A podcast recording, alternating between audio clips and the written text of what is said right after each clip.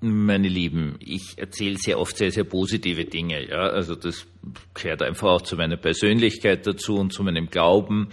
Auf der anderen Seite möchte ich Ihnen auch nicht verschweigen, dass es Tage gibt, wo ich ja nicht so gut drauf bin und einfach, wie es auch der Titel dieses Podcasts bin, mit mir selber sehr unzufrieden bin.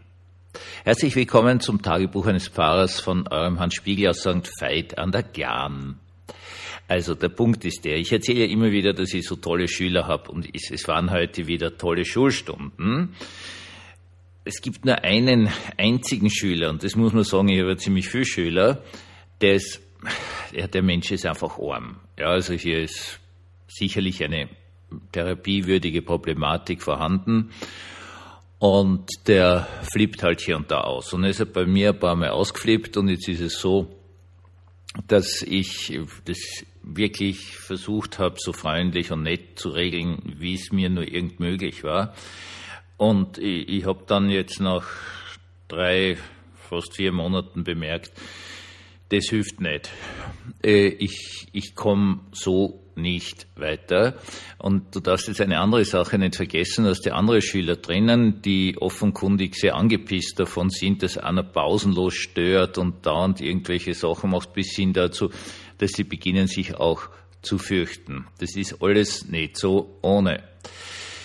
Das heißt, äh, vorige Woche bin ich einmal ausgezuckt und habe den einfach flach gemacht. Also das ist jetzt anders nicht mehr gegangen, weil es waren hier einfach solche Störungen drinnen, das, das, das ist einfach nicht mehr gegangen. Okay?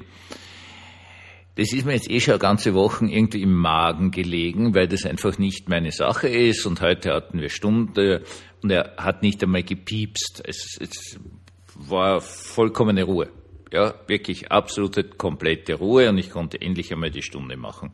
Nur ist natürlich das passiert, was bei sowas immer passiert, dass nicht nur der eine dann Ruhe gibt, sondern auch die anderen Schüler waren natürlich ähm, ja, viel, viel ruhiger als sonst. Und zwar jetzt aber leider im Negativen, weil das, die, die anderen normalerweise unglaublich tolle Ideen haben und so weiter und so fort, sondern waren also ganz, ganz, ganz vorsichtig und es war wirklich schwierig.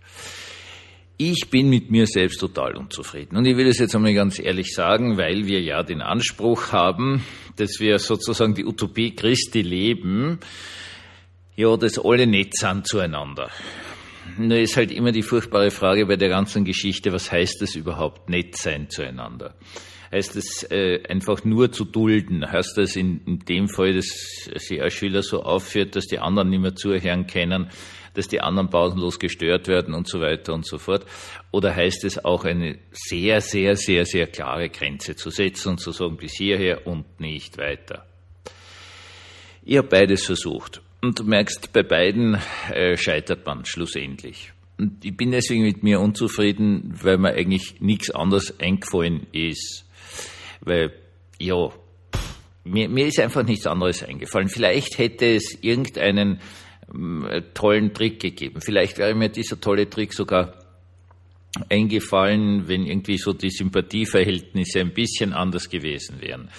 Das äh, muss man natürlich auch alles sagen, nur ich habe einfach nicht mehr anders gekonnt, als zu sagen, so aus, Schluss, Ende, bis hierher und nicht weiter.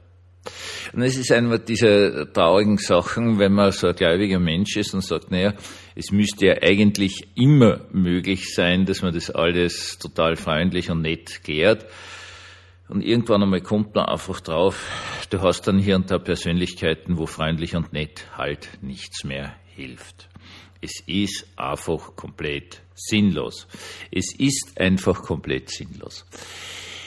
Ja, und das ist immer so eine dieser Geschichten, wo man sich dann denkt, blöde Geschichte. Diese Welt bleibt eindeutig diese Welt. Und in dieser Welt gibt's leider auch immer wieder Kämpfe. So ungern wir das als Christen hören, obwohl wenn man natürlich schon Neues Testament liest, die vor allen Dingen, wenn man die Evangelien liest, sieht man auch, dass Jesus ziemlich wütend werden kann und Grenzen setzt, irgendwelchen Leuten, die einfach sich nur blöd aufführen. Ja, aber es wäre doch so schön, wenn es nicht notwendig wäre. Sie merken, ich, ich kau da an dem Ganzen wirklich ganz massiv herum und es belastet mich auch. Auf der anderen Seite muss man das ganz einfach sagen, dass diese Welt ist noch nicht das Reich Gottes. Wir haben immer wieder und sehr oft also wirklich total freundliche und gute Menschen rings um uns und können dann wirklich sagen, okay, das passt jetzt, das machen wir jetzt, das ist okay. Und wir sind alle total freundlich miteinander und die Leute lächeln sich an, unterstützen einander, bringen was weiter, gerade in dieser Freundlichkeit. Und dann gibt es einfach andere Leute, mit denen das halt nicht geht.